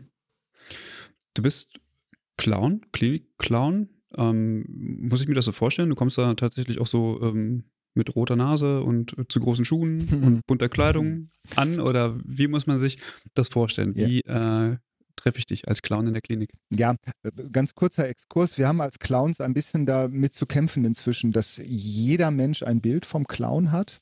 Und mhm. das Bild vom Clown ist inzwischen aber nicht immer nur positiv. Also jemand, der die Simpsons mal gesehen hat, der kennt Krusty den Clown und der ist alles andere ja. als positiv. Und jemand, der mit Stephen King infiziert ist, der hat irgendwann mhm. mal den S-Clown gesehen und auch der ist alles andere als positiv. Und mit diesen Zerrbildern der Clownerie haben wir heute bei jüngeren Menschen zu tun und haben auch Herausforderungen damit. Äh, bei älteren Menschen haben wir das zum Glück nicht. Ältere Menschen haben ein komplett positives Bild vom Clown. Das rührt von Heinz Rühmann her, wenn der Vater mit dem Sohn Sohne, da spielt Heinz Rühmann einen Clown. Äh, von Krog ist ein berühmter Clown gewesen, ähm, der, der, der Vor- und Kriegszeit und auch Nachkriegszeit. Die haben also ein ganz positives Bild. Da müssen wir nicht mit äh, Vorbehalten uns auseinandersetzen. Ähm, als Klinik-Clowns haben wir in aller Regel eine rote Nase. Ich zum Beispiel habe aber einfach nur ein bisschen rote Schminke auf der Nase. Ich bin natürlich kostümiert, ich bin aber sehr angemessen kostümiert, je nachdem, auf wen ich treffe. Bei Seniorinnen trage ich ähm, ein, ein Sakko, das dementsprechend etwas zu kurz ist und ich trage ein ordentliches Hemd und ich tra trage ein Hütchen, was ein bisschen keck aussieht. Ich bin aber nicht grell oder ich bin nicht verstörend ähm, und meine Schminkmaske ist sehr reduziert. Clowns Clowns in Zirkussen müssen ja manchmal in Riesenzirkussen in den USA über 200 Meter, die haben ja Riesenmanegen, die müssen also Leute ganz, ganz weit oben auch im Rang erreichen können und deswegen haben die so starke Schminkmasken. Wenn ich das mhm. in der mhm. Klinik tun würde, dann verschrecke ich natürlich Menschen. Das ist äh, nicht mein Ziel. Dementsprechend Klinik-Clowns, gute Klinik-Clowns. Es gibt natürlich auch schlechte Clowns, es gibt ja auch äh, Pflegerinnen, die nicht ganz so gut sind. Ähm, gute Klinik-Clowns passen sich ihrem Klientel an, haben also freundliche Farben in der Kleidung, ein bisschen grotesk, ein bisschen zu kurz, ein bisschen zu groß, ein bisschen zu, ähm, genau, ähm, aber in aller Regel positiv und fröhlich und die Schminkmaske ist sehr reduziert. Das heißt, du machst das nur, um letztendlich deinem Auftrag so ein bisschen ähm, Unterstützung zu verleihen? Oder also kannst du nicht ähm, auch so lustig sein oder, oder, oder, oder so über Humor sprechen als Person? Also ich meine, ich habe vorhin auch gelacht. Ja. Du bist eine sympathische Person, Danke. das funktioniert ja trotzdem. Ja, das funktioniert auch, wenn ich aber in der Klinik unterwegs bin oder im Seniorenzentrum, dann kannst du dir ja vorstellen, ich gehe sehr schnell, sehr eng in den Kontakt mit Menschen. Und wenn du mhm. jetzt als Pfleger um die Ecke kommst und du weißt nicht, dass der Clown da ist, dann wärst du verstört und würdest denken, okay, die fremde Person umarmt gerade ja. Herrn Kuhlmann. Herrn Kuhlmann umarmt nie jemand. Was, was ist da ja. los? Wer ist das? Also, es ja. hilft natürlich, dass ich eine Professionskleidung habe, dass man mich erkennen kann. Und gleichzeitig okay. löse ich natürlich einen Effekt aus durch meine Kleidung und auch die rote Nase Nase hat natürlich eine Wirkung. Sie ist bei uns reduziert. Die rote Nase ist aber der Blickfang, die Landebahn für den Blickkontakt. Also in ja. aller Regel gucken dann Menschen auf meine Nase und dadurch gelingt es mir, ihren Blick freundlich einzufangen. Und der Blick, der Augenkontakt ist ja das stärkste zwischenmenschliche Kommunikationsmittel. Und gerade bei Menschen, die desorientiert, die ein bisschen agitiert oder verwirrt sind, psychisch, ist es sehr wichtig, den Blick freundlich einzufangen. Nicht zu starren und wenn die nicht gucken wollen, dann lasse ich das natürlich. Aber in aller Regel funktioniert sehr, sehr viel über den Augenkontakt. Mit welcher Aufgabe gehst du ähm, in die, also in die Arbeit mit? Also was, was ist dein Ziel? Mein Ziel, wenn ich als Clown äh, in der Arbeit mit Menschen jeden Alters bin, ist, diesen Menschen eine besondere Form von Aufmerksamkeit zu schenken, was in unserer Sprache mhm. bedeutet, ihnen eine Bühne zu geben. Und zwar in einem Hochmaß an Akzeptanz für das, was ich gerade vorfinde. Und als Clown kann ich das. Ich erzähle dir ein Beispiel aus dem Seniorenzentrum. In einem Haus, wo ich selber ein Theater hatte, gab es eine Dame, die saß immer im Foyer. Also jeder Mensch, der in das Seniorenzentrum kam, sah als erstes diese Dame. Ähm, die war ziemlich bitter. Die hat für, aus ihrer Perspektive kein so schönes Leben gehabt. Das heißt, sie stänkerte in diesem Foyer von morgens bis abends rum. Alle Scheiße hier, verdammte Pflegerin, geht schon wieder rauchen, hast auch nichts zu tun. So. Den ganzen mhm. Tag. Das konnte die ellenlang. Die Hausleitung war oft total alarmiert, weil jeder, der sich dieses Haus anguckte, traf als erstes auf diese Dame. Das ist keine gute mhm. Visitenkarte. Wenn ich als Clown zu ihr kam, habe ich einfach mitgemacht. Habe ich mich neben sie gesetzt und habe gesagt, ja, das geht ja auch alles gar nicht und so weiter. Und manchmal habe ich es auf die Spitze getrieben. Wenn ich dann später zivil an ihr vorbeiging, war sie in aller Regel ganz ruhig und lächelte. Warum? Mhm. Weil sie ein Gefühl hat und ich bewerte dieses Gefühl als Clown nicht. Ich, es ist, wie es ist. Und ich behaupte, Gefühle wollen gesehen und gehört werden. Wenn ich dagegen gehe und ich sage, nein, ist doch alles ganz schön, es ist doch gar nicht so schlimm, gucken Sie mal, die Sonne scheint, nachher gibt es was Leckeres zu essen, dann validiere ich das Gefühl nicht. Ich wertschätze es nicht sondern mhm. ich versuche es zu verdrängen und ich versuche es klein zu machen. Und das wird bei vielen Menschen dazu führen, dass sie noch stärker in das Gefühl gehen, dass sie noch mehr Widerstand leisten, weil sie nicht gesehen werden. Als Clown ist meine Aufgabe, Menschen so zu nehmen, wie sie sind, in Empathie zu gehen zu validieren, wertzuschätzen, was sie tun und dann eine Verwandlung hinzubekommen. Also einen Schritt zu mehr Leichtigkeit. Vorhin habe ich das Wort Bisoziation erwähnt. Wie kann ich zum Beispiel mit verschiedenen Techniken einen Perspektivwechsel erreichen? Und dafür habe ich mhm. verschiedene Mittel. Bei kleinen Kindern hilft häufig die provokative Intervention. Das heißt zum Beispiel bei einem Jungen, der einen Autounfall hat oder auch einem Mädchen ähm, zu fragen, was ist jetzt mit diesem Auto? Hat das Auto auch eine Verletzung? Hat das ein Pflaster gekriegt? Wer kümmert sich jetzt um das Auto? Das sorgt bei den Kindern häufig dazu, für einen Perspektivwechsel. Die denken an das Auto und unser Gehirn kann ja nicht gleichzeitig verschiedene Dinge fühlen. Deswegen spüren sie ihren Schmerz in dem Moment nicht so stark. Du hast aber vorhin auch gefragt, warum ist äh, derselbe Humor für unterschiedliche Menschen nicht lustig. wenn die Kinder das lustig mhm. finden, dass ich mich aufs Auto konzentriere, dann ist das für die Eltern häufig überhaupt nicht lustig. Weil die denken, hallo, was ist das für ein, für, für ein Dummkopf, der Clown? Mein Kind hat einen Unfall und mhm. der fragt nach dem Auto. Das ist auch okay. Die Eltern dürfen in Sorge um ihr Kind sein, um die kann ich mich später noch einen Moment kümmern. Mir geht es im ersten Moment um das Kind. Ich muss also immer unterscheiden, für wen bin ich gerade aktiv. Für Pflegende kann das auch höchst verstörend sein, wenn ich mit der Dame im Foyer auch noch lauter werde. Klar, aber um die geht es gerade nicht. Um die kann es später gehen. In dem Moment geht es um diese Dame und ihr eine Bühne zu geben für ihr Bedürfnis. Kommst du denn oft in Erklärungsnöte? Also, weil du weißt ja, was du tust, aber es hat auf andere, auf Außenstehende offenbar eine andere Wirkung. Und dann ist die Frage, hat er nicht seine Arbeit irgendwie ähm, verfehlt? Ähm, nee, ähm, also Humorinterventionen, so nennen wir das ja, sind hoch ähm, risikobehaftet, weil ich ja etwas Ungewöhnliches tue und es kann sein, dass jemand das missversteht. Und deswegen braucht es für Clowns eine ganz, ganz hohe Aufmerksamkeit, um mitzubekommen, was passiert um mich herum. Ne, während, ich, während ich also mit diesem kleinen Jungen aktiv bin oder mit der Dame, wahrzunehmen, was passiert um mich herum. Gibt es zum Beispiel eine Pflegerin, die irritiert guckt? Dann ist es meine Aufgabe, später mhm. nochmal Kontakt zu der Pflegerin zu suchen, für einen Moment zum Beispiel aus meiner Rolle zu gehen und zu sagen, Mensch, äh, Petra, das war gerade verstörend für dich, was da passiert ist. Darf ich dir kurz erklären, ähm, warum ich so reagiert habe und was mein Ziel war? Das ist meine Aufgabe, mich transparent zu machen. Das werde ich nicht immer erreichen können. Also Ne, unter Pflegenden gibt es zum mhm. Beispiel auch Menschen, die sehr streng religiös sind. Und es gibt äh, religiöse Gruppierungen, die Clowns zum Beispiel genauso ablehnen wie äh, Harry Potter. Und bei denen werde ich nichts erreichen okay. können. Das ist auch okay. Muss ich nicht. Klar. Mhm. Hm, wie muss ich mir denn, oder was gibst du den Pflegenden mit an die Hand, um sich daran zu erinnern, ähm, das Lachen oder zumindest den Humor zu haben oder zu behalten, wenn du weg bist?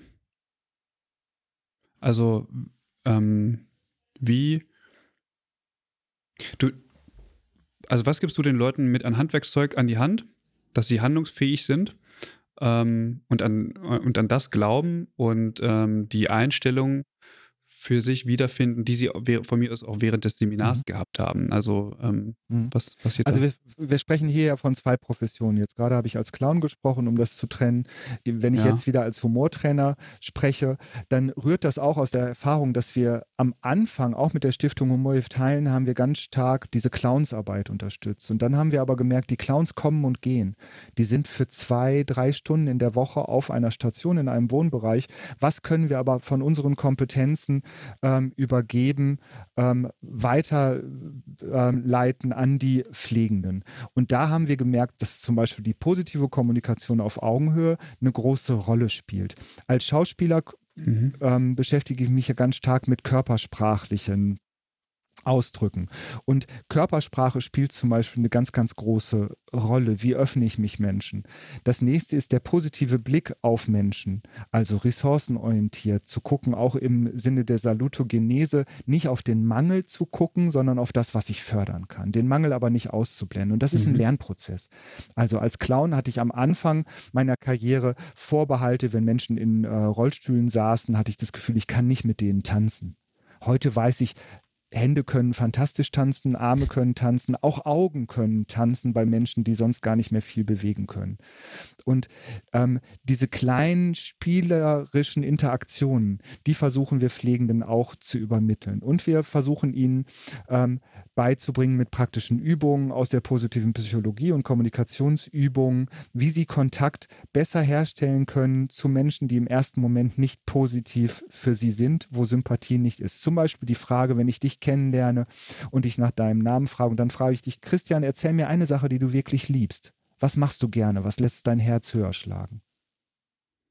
Ja, okay. Also ich podcaste zum Beispiel total gern. Ich mache aber auch gern Musik. Ich höre ja. ähm, gern Musik. Spielst du ein Instrument? Ähm, also es gibt, ich, ja, ich okay. versuche Gitarre Guck zu spielen. Mal, jetzt aber, haben wir ein, ähm, ja, genau. Gesprächsthema. Ich spiele gerne Ukulele und wenn wir uns irgendwo mal treffen, mhm. dann kann ich dich fragen, Christian, was spielst du gerade auf deiner Gitarre?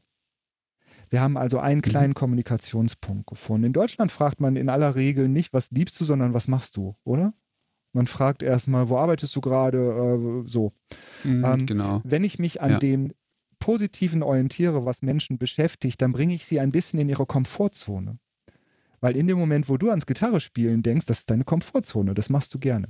Wenn du aber in der Klinik bist und ich bin Pfleger, der dich behandelt, dann bist du da nicht in der Komfortzone, sondern in der Ereigniszone oder vielleicht sogar in der Risikozone. Alles, was ich als Pflegender mhm. dazu beitrage, dass du dich etwas mehr in der Komfortzone fühlst, wird dazu beitragen, dass du dich öffnest, dass du mir deine Bedürfnisse zeigst.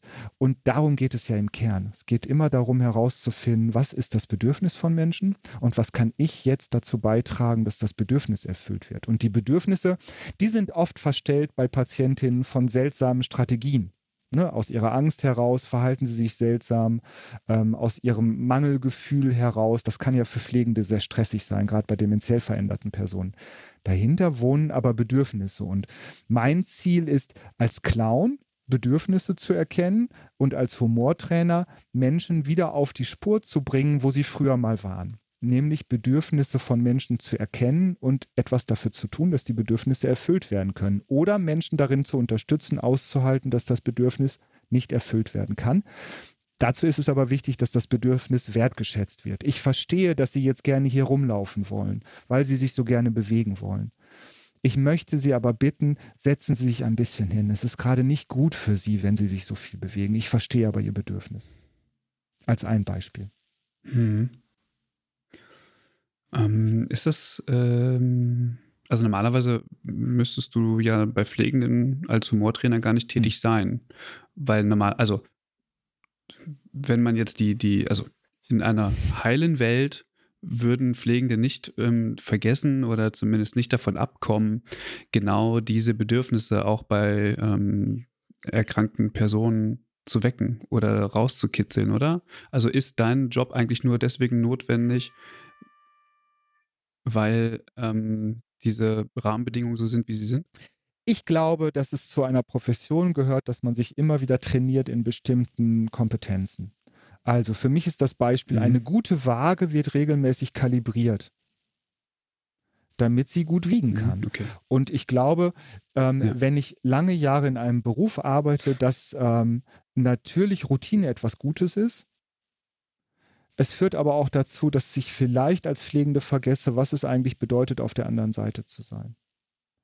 Und dann ist es wichtig, mhm, diese Reflexion ähm, wieder selbst zu erfahren. Also wir haben zum Beispiel eine Übung, die wir sehr gerne machen, die Kameraübung. Da führe ich dich durch den Raum. Du hast die Augen geschlossen und ich nutze dich wie eine Kamera. Ich führe dich an bestimmte Punkte und mache dort Fotos mit dir.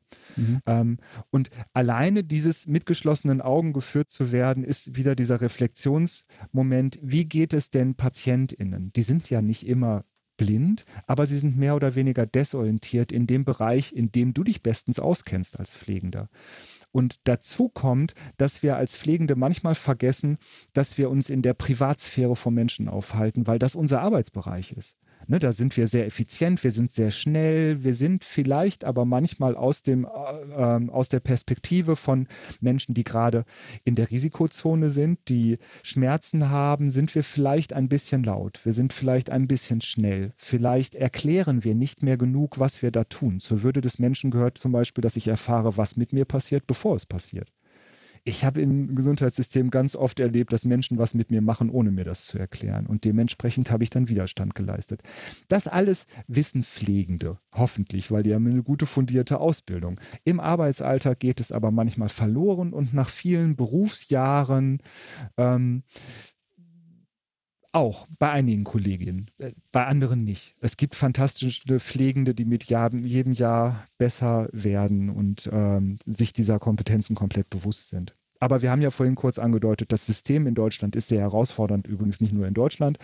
Und diese persönlichkeitsfördernden Maßnahmen ähm, spielen deshalb eine große Rolle. Und deswegen ist unsere Arbeit wichtig. Die wäre aber auch wichtig, wenn das System besser wäre. Mhm. Bist du denn auch in ambulanten Settings tätig? Zu wenig. Ich finde das sehr schade. Also manchmal ist es so, wenn ich in offen ausgeschriebenen äh, Fortbildungen ähm, von Trägern bin, dann sind da auch Menschen aus dem ambulanten Dienst. Ähm, aber das ist natürlich schwieriger, die als Team zusammenzukriegen. Ähm, mhm. Ich finde aber die Arbeit mit denen auch sehr wertvoll, weil die haben ja ganz andere Herausforderungen, Belastungen nochmal. Ich hatte das gerade in der letzten, vor zwei Wochen hatte ich eine Fortbildung, da waren vier Leute aus der ambulanten Pflege und dann hatten wir eben diese Unterschiede auch im Raum, was es denn bedeutet, die Tür hinter sich zu zu machen, wenn ich die Wohnung einer Person verlasse? Oder was bedeutet, dass diese Person noch auf meinem Flur ist? Und beides hat Vor- und Nachteile, denke ich. Mhm. Okay. Ich habe gerade nur daran gedacht, in der ambulanten Pflege, ja, man hat nicht immer viel Zeit, aber manchmal ist der Zeitkorridor doch ein anderer. Ja. Und man befindet sich ja in den eigenen, also in der Intimsphäre der jeweiligen Person. Also man hat da vielleicht auch nochmal einen anderen Einfluss so auf ähm, die erkrankte Person, aber natürlich auch also in dieser Interaktion zwischen, zwischen Pflege und Betroffenem. Ja, bestimmt. Es gibt bestimmt große Unterschiede, die es sich auch lohnt zu thematisieren. Es ist ganz interessant, dass du dann äh, das erzählst. Also bei mir ist es so, wenn ich fünf Minuten in einem Krankenzimmer bin, dann ist das mein Zuhause. Ich glaube, das passiert bei ganz vielen Leuten da. Das passiert auch bei mir mit der Bahn. Wenn ich mich da irgendwie in meinem Vierer-Ding eingerichtet habe, dann ist das irgendwie meins. so. Ich glaube, das ist bei Patientinnen auch so. Ich glaube, das ist auch da ihre Intimsphäre und äh, die würden natürlich nicht sagen, das ist mein Zuhause hier, aber wir verorten uns als Menschen ja irgendwie da, wo wir sind. Und im Idealfall gelingt das ja auch. Das äh, Michael mhm. Christensen, mhm. das war der erste Clown in den USA und von dem haben wir viel für diese Humorfortbildung von Humor hilft teilen gelernt. Der begleitet uns auch heute noch als Trainer äh, für unsere Trainerin. Und der hat mal gesagt, das Krankenhaus der Zukunft sollte so sein, dass Kinder zu ihren Eltern sagen: Sag mal, Mama, ich war schon lange nicht mehr in der Klinik. Wann darf ich da mal wieder hin? Das ist doch ein schönes Bild, oder? Ja, ist ein schönes Bild. Mm, ich bin selber chronisch krank okay. ähm, und habe viele Jahre meiner Jugend und auch Kindheit im Krankenhaus mhm. verbracht. Und äh, ist, äh, ich würde auch sagen, ich habe keine Angst, dort mhm. zu sein. Also ja, ich, also ich würde mich jetzt nicht drum Nein. bemühen, da hinzukommen, aber es ist keine Aversion oder keine Angst, da jetzt hingehen zu müssen. Also ich habe eigentlich gute Erfahrungen damit gemacht, aber ich kann mir vorstellen, dass andere genau Gegenteiliges haben. Ja. Aber ist natürlich schön, ähm, wenn man ver versucht, ihnen den Aufenthalt entsprechend so zu versüßen, dass sie eine gute Erinnerung daran haben. Das also, ist unser aller Aufgabe, ich schon sagen. oder? Denn den ja. Menschen geht es ja nicht gut. Ähm, ich habe in den ja. Schulungen oft ähm, ein Beispiel aus meiner Biografie, ähm, dass ich auf eine Pflegerin getroffen bin, die in einer schweren Situation mich begrüßt hat und hat gesagt, herzlich willkommen, schön, dass Sie da sind. Ja. Und dann frage ich in die Runde immer, wer von euch ist schon mal auf einer Notaufnahme in Deutschland mit einem herzlich willkommen begrüßt worden? Und dann gucken die mich ganz irritiert an und denken sich, okay, äh, nee als Patient habe ich eher das Gefühl in Deutschland, oh je, jetzt bin ich mhm. auf dieser Notaufnahme, oh je, die haben so viel Arbeit, jetzt muss ich rechtfertigen, warum ich hier bin und so weiter. Ja. Ja. Man macht sich Gedanken darüber, ob man mit einem gebrochenen Arm nicht doch hätte zum Hausarzt gehen können. Genau, und ich habe auch schon von Kolleginnen von dir gehört, was, was, gehen Sie uns hier nicht auf den Keks, nehmen Sie eine Paracetamol und gehen Sie nach Hause. Mhm, alles schon erlebt. Ja. Ähm, hat dich die, äh, die, die Ausbildung zum Humortrainer, Schrägstrich zum Klinikclown verändert? Also warst du früher auch so, wie du jetzt bist, oder hat es was mit dir gemacht? Ja, natürlich. Ähm, hat mich fundamental verändert. Mhm. Die beständige ähm, Beschäftigung mit dem Thema Humor hat mich selbst verändert, meine persönliche Haltung auf die Dinge, die mir widerfahren, ähm, verändert. Natürlich auch die vielen, vielen Begegnungen, die ich in 20 Jahren gehabt habe also im Hospiz mit Menschen, die in finalen Lebensmomenten sind, in Seniorenzentren, in irrsinnigsten Situationen. Das kennst du dann ja auch aus deiner Berufserfahrung, dass man manchmal Situationen erlebt, die absolut filmreif sind und die auch das, das Herz weiten für, äh, für die Welt. Ähm, ich mhm. glaube, dass Menschen, die sich häufig in Ereigniszonen begeben, dass die dort dann auch besser bestehen können. Und das Gesundheitssystem ist definitiv eine Ereigniszone, ist nicht die Komfortzone. Mhm. Wenn ich dauerhaft in der Komfortzone bin, dann äh, ist das ja nicht gesund. Das wissen wir alle. Und gleichzeitig ist es aber auch wichtig, Komfortzonen zu haben.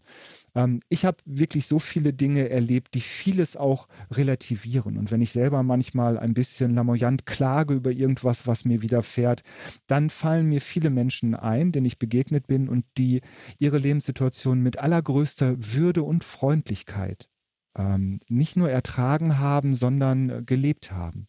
Ich bin mal einer 97-jährigen Dame in einem Seniorenzentrum begegnet, die war querschnittsgelähmt und auf meine Frage, wie es ihr heute geht, hat sie gesagt, tippitoppi, ich will 100 werden. Und die hat das voll gemeint. Und mhm. das, das, sind Situationen, die mir dann auch einfallen. Mhm.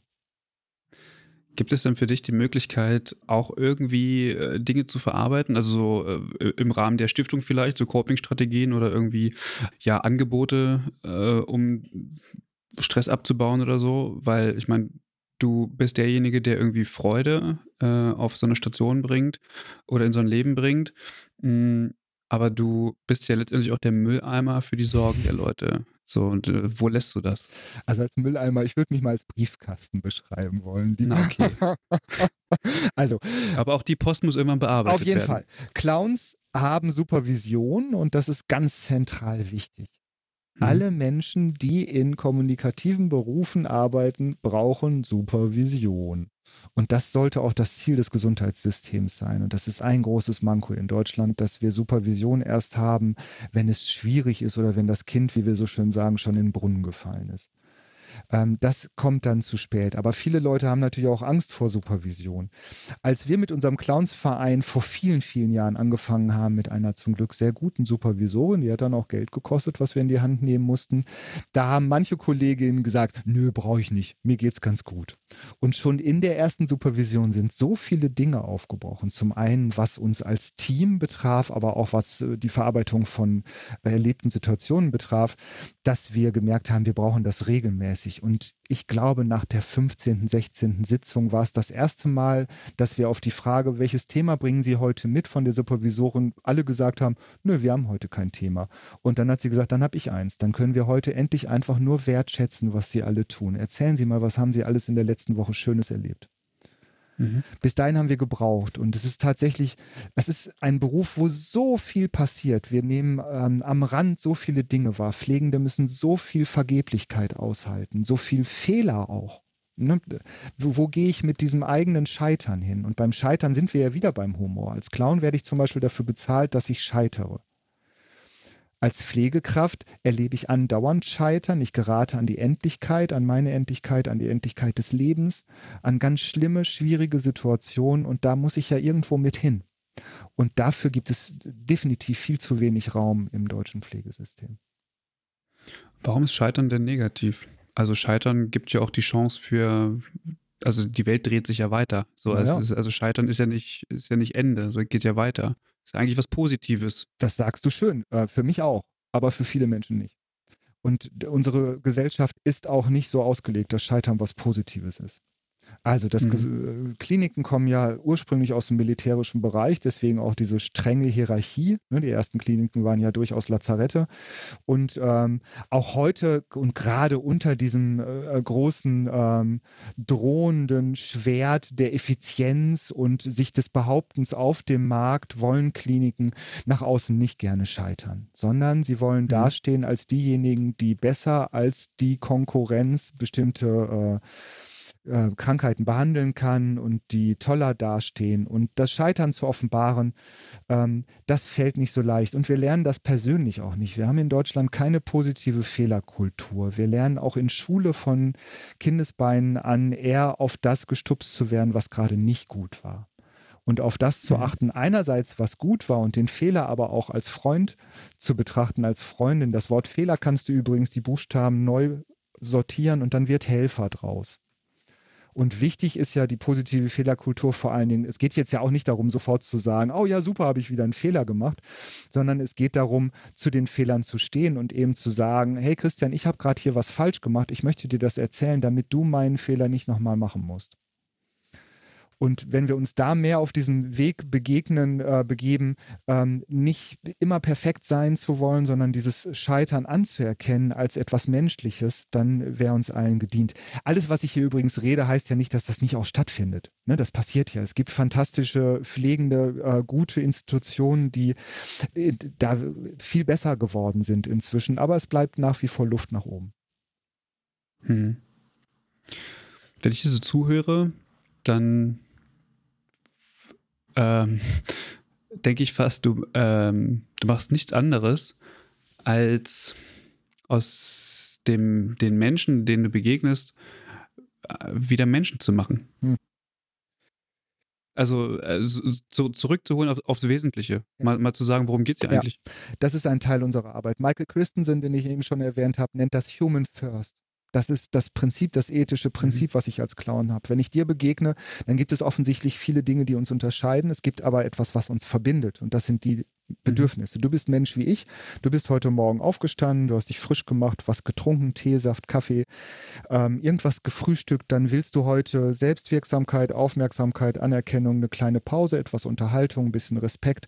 Und irgendwann heute Abend, wie mein Großvater gerne sagte, Pipi machen, Zähne putzen, ab im Bett. Diese zentralen Bedürfnisse einen uns mit allen Menschen dieser Welt. Unser Gehirn findet aber von selbst heraus, was uns trennt. Und es ist so mhm. schlecht in der Lage, das von selbst zu finden, was uns verbindet. Das ist auch evolutionsbiologisch mhm. richtig. Es möchte uns schützen. Ne? Es steckt Menschen in Schubladen und so. Das sind alle Schutzmechanismen, die ihren Sinn haben. Soziale Arbeit machen heißt aber, diese Schutzmechanismen zu reflektieren, bewusst zu haben, meine Vorurteile zu kennen. Die haben ja auch einen Grund. Vielleicht habe ich irgendwann mal was mit einem bestimmten Menschen erlebt und jetzt reagiere ich auf alle Menschen, die so ein bisschen aussehen wie dieser Mensch so und so. Ähm, es wenn ich aber sozial arbeite, muss ich in der Lage sein, in aller Regel diese Vorurteile zu überwinden. Ausnahmen bestätigen die Regel. Es gibt natürlich Patientinnen, mit denen will ich nicht arbeiten, das ist auch okay. Dann kann ich sagen, Christian, können wir tauschen. Hast du gerade eine Patientin, mhm. bei der es nicht so gut läuft? Vielleicht läuft es bei mir besser. Wie wird man Clown? Oder Humortrainer? Oder mhm. beides? Ähm, ach, es gibt verschiedene Zugangswege. Häufig kommt, kommen Clowns aus, ähm, also in Deutschland gibt es so zwei Zugänge. Es sind einerseits Schauspielerinnen, die im komischen Fach waren und dann entdecken, ah ja, es ist ja auch gar nicht schlecht als Clown. Äh, wenn du in einem Clownverein bist, dann hast du feste Kliniken, dadurch hast du einen festen Vertrag und hast auch ein festes Einkommen, was für freie Schauspielerinnen in Deutschland nicht ganz uninteressant ist. Äh, trotzdem tun die mhm. das mit viel Herzblut. Der andere Zugang in Deutschland ist eher der soziale, also es Menschen sind, die aus der sozialen Arbeit kommen, Theaterpädagogin, das ist jetzt so eine Schnittfläche, ich selbst bin auch Theaterpädagoge. Das war ähm, mein Hauptzugang zur Klinik Clownerie. Ähm, und wie wird man das? Man kann dann Aus- und Fortbildung machen. Es gibt verschiedene Institutionen. Und dann schließt man sich in aller Regel einem Clownsverein an, macht irgendwo ein Casting, wird dann Teil dieses Vereins und arbeitet dann in unterschiedlichen Bereichen und bildet sich dann weiter. So wie Pflegende das ja auch oft mhm. tun. Ne, die starten dann erstmal okay. in der Generalistik. Ähm, Humortrainerin, viele Humortrainer äh, kommen aus dem Clowns-Bereich tatsächlich. Das ist aber nicht die einzige äh, Zugangsmöglichkeit. Als Clown passiert das fast automatisch. Die Arbeit wird ja in aller Regel durch Spenden finanziert und Förderer kommen dann früher oder später mal auf Clowns zu und fragen, sag mal, kannst du unserem Förderverein mal erzählen, was ihr da macht? Kannst du dem Roundtable mal erzählen, äh, was ihr da tut, damit die Geld spenden? Und automatisch, mhm. wie das viele Leute ja tun, irgendwann beschäftigt man sich mehr mit Theorie. Ne, es geht ja beim Gitarrenspielen auch so. Am Anfang will man so ein Ding haben und dann merkt man, aha, da gibt es ein Prinzip hinter und dann guckt man, wie machen die anderen das und so. Ähm, und dann kann man auch dort Ausbildungen machen. Man kann bei Humor hilft Heilen Humortrainerin werden. Man kann auch bei Humor Care oder so etwas Fortbildungen zum Thema Humortraining, Humorberatung, Humorcoaching machen. Mhm. Und warum bist du Clown geworden? Warum bin ich Clown geworden? Ich war schon Klassenclown. Äh, und das war nicht lustig. Früh angefangen. Das war überhaupt nicht lustig, weil, ja. ähm, aber ich konnte auch irgendwie nicht anders. Ich konnte meinen Mund nicht halten. Ich bin, ich habe so einen frechen Mund. Und äh, heute habe ich gelernt, das sehr gut im Zaum zu haben. ich hatte vorhin gerade in der Sauna, aber heute Morgen war ich in der Sauna und da hatte ich so eine Situation, wo ich so stolz war, dass ich meinen Mund gehalten habe. Ich erzähle jetzt aber nicht, was passiert ist. Könnte, ähm, sage ich nicht. Ähm, also ich war, ich war früh einfach sehr kreativ und ein bisschen, äh, ein bisschen anders irgendwie. Ich, ich konnte Sachen nicht so gut hinnehmen. Ich wollte einen kreativen, spielerischen Umgang mit Dingen. Ich wollte auch ein bisschen die Welt verändern äh, und habe dann äh, das verschiedentlich versucht und habe dann gemerkt, dass das nicht so leicht ist.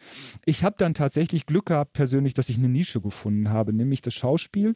Da konnte ich Rollen spielen. Ich konnte in einem gesetzten Rahmen mit meiner etwas Andersartigkeit äh, sogar Erfolg haben und dann sogar Geld damit verdienen, dass Leute mich bezahlt haben, ein bisschen verrückt zu sein auf der Bühne.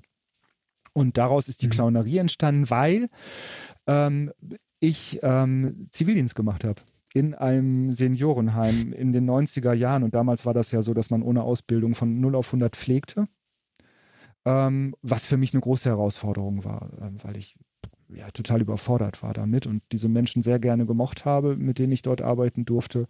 Und meine Kollegin, da gab es auch die eine oder andere, die fein war, aber da war viel Sarkasmus, da war viel Ausgebranntsein und Bitterkeit und äh, die haben mich da ziemlich alleine gelassen, muss ich sagen. Ähm, nicht alle, also manche waren sehr, sehr fein, aber mhm. andere. Und das hat mich dazu gebracht, dass ich ähm, einerseits natürlich einen großen Erfahrungsschatz aus dem Seniorenzentrum hatte und auch gemerkt habe, wie hart das damals war. Das hat sich ja inzwischen sehr zum Guten verändert, äh, in den meisten Heimen, sage ich mal. Ähm, und deswegen habe ich einfach eine hohe Affinität zu Menschen, die dementiell verändert sind. Ich habe damals Dinge erlebt, mhm. die ich nie in meinem Leben missen möchte. Situationen, die so menschlich sind, wo du es eben gesagt hast. Es fallen ja alle Masken, oder? Es geht wirklich äh, einfach nur darum, Mensch zu sein und äh, sich zu begegnen. Das war eine mhm. Motivation und äh, Humortrainer, äh, das bot sich dann an. Ähm, also ich habe auch mhm. äh, Lehramt studiert übrigens, äh, Grundschullehramt. Also ich komme aus dem, aus dem Lehrfach. Und das ist mir immer erhalten geblieben als Theaterpädagoge, aber jetzt eben auch, wenn ich als Pflege an Pflegeschulen, um zu unserem Thema heute zurückzukommen, ähm, wenn ich da unterrichte, dann kommt mir das natürlich zu Pass, dass ich auch äh, unterrichten gelernt habe.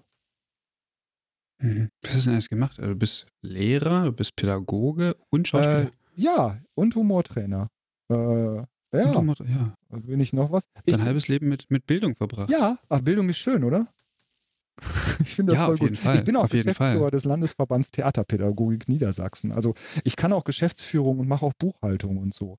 Ich bin einfach Generalist. Ich mache Dinge gerne. Ich bin neugierig. Das hat Vor- und Nachteile. Generalisten äh, können eben vieles. Manchmal bin ich sehr neidisch auf Spezialisten. Ähm, aber ich kann die Dinge, die ich mache, auch ganz gut das Scheitern mit einberechnet. So. Genau. Was ja nicht schlimm ist.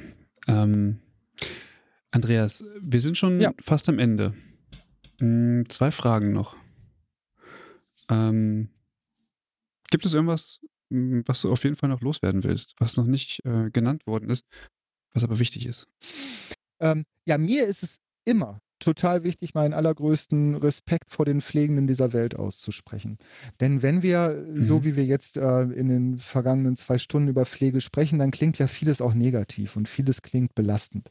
Ich finde nach wie vor, es ist ein wunderschöner Beruf, den ihr ausübt und es ist ein sehr herausfordernder Beruf. Und deswegen ist für mich das Credo, wer gut pflegen möchte, braucht gute Pflege.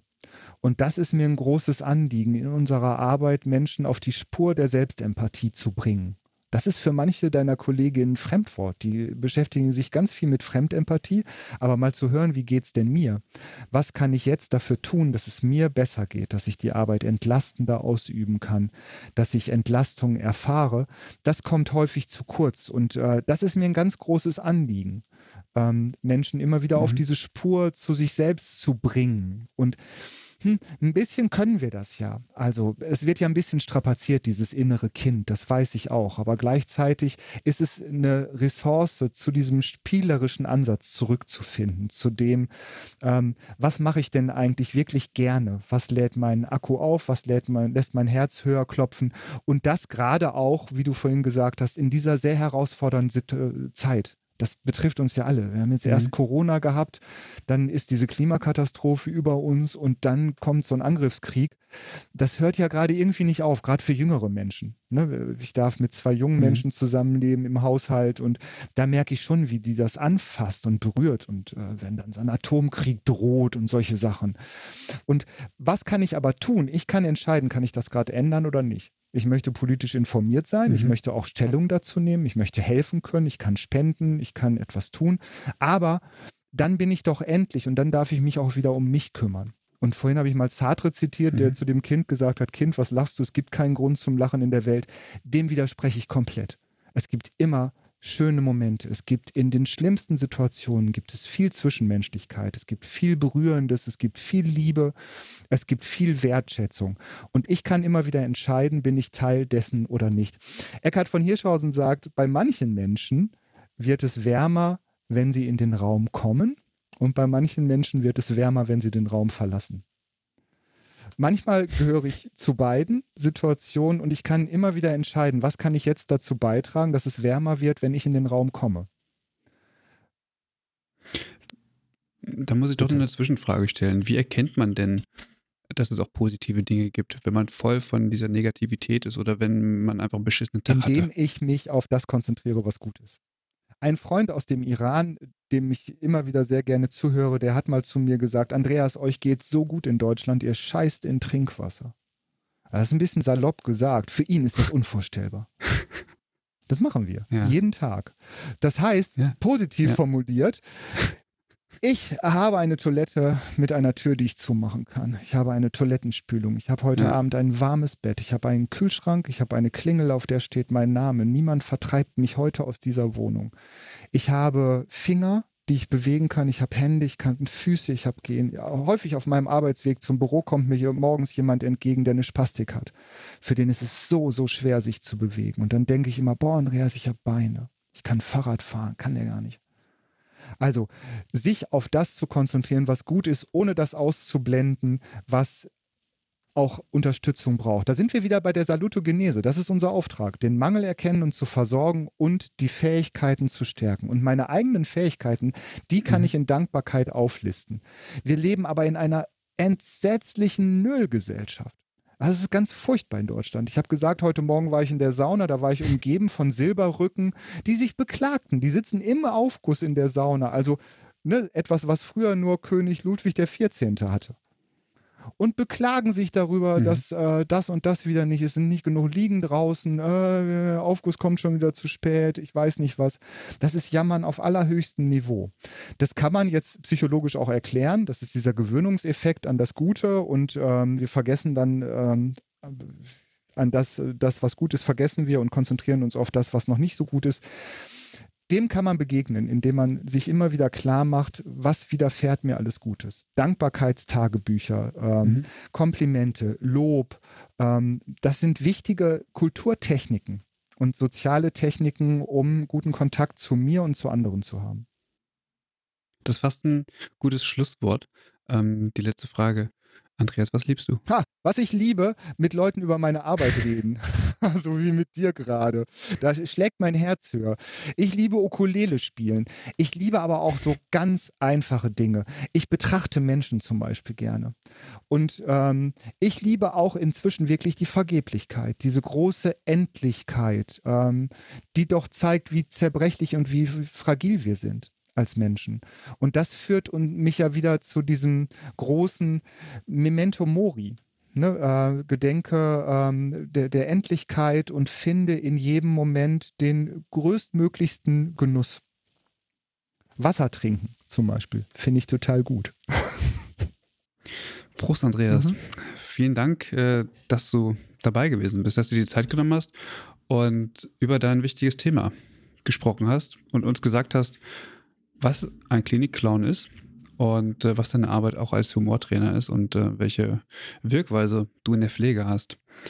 Ähm, das erste Mal an Klinikclowns bin ich gekommen durch Patch Adams. Ah, ich habe den ja. Film gesehen ja. ja. und dachte großartig. Ja. Ähm, ist das ein Vorbild für dich? Ja, auf jeden Fall. Große mhm. Tragik. Mhm. Robin Williams ist auch ein Vorbild für mich, fantastischer Schauspieler. Mhm. Da sieht man aber eben dran, dass man von außen nicht immer sieht, was in Menschen vor sich geht. Ne, aber mhm. das wäre ein eigenes Gesprächsthema jetzt. Wahrscheinlich schon. Genau. Ähm, vielen Dank. Ja. Vielen Dank auch an Professorin, Doktorin Corinna Pfeiffer, die ähm, vom, am Beginn dabei gewesen ist und äh, uns leider ja, aufgrund von Terminschwierigkeiten verlassen musste. Nichtsdestotrotz, wenn es euch gefallen hat, dann schaut gern in die Shownotes. Da werden wir die Stiftung Humor hilft heilen und noch weitere Shownotes auch zu der genannten Studie beispielsweise und auch ein paar Links zum Thema Humor bereitstellen. Ähm, wenn ihr Lust habt, mit uns zu diskutieren, dann schreibt uns gerne Mail, Übergabe ähm, podcast.de. Dort findet ihr alle notwendigen Informationen oder ihr findet uns auch in den sozialen Medien. Andreas, vielen Dank, dass du dabei warst und ich wünsche dir alles Gute. Mach was Gutes. Danke dir. Ja, ich freue mich auf den Podcast. Ich bin gespannt. Tschüss.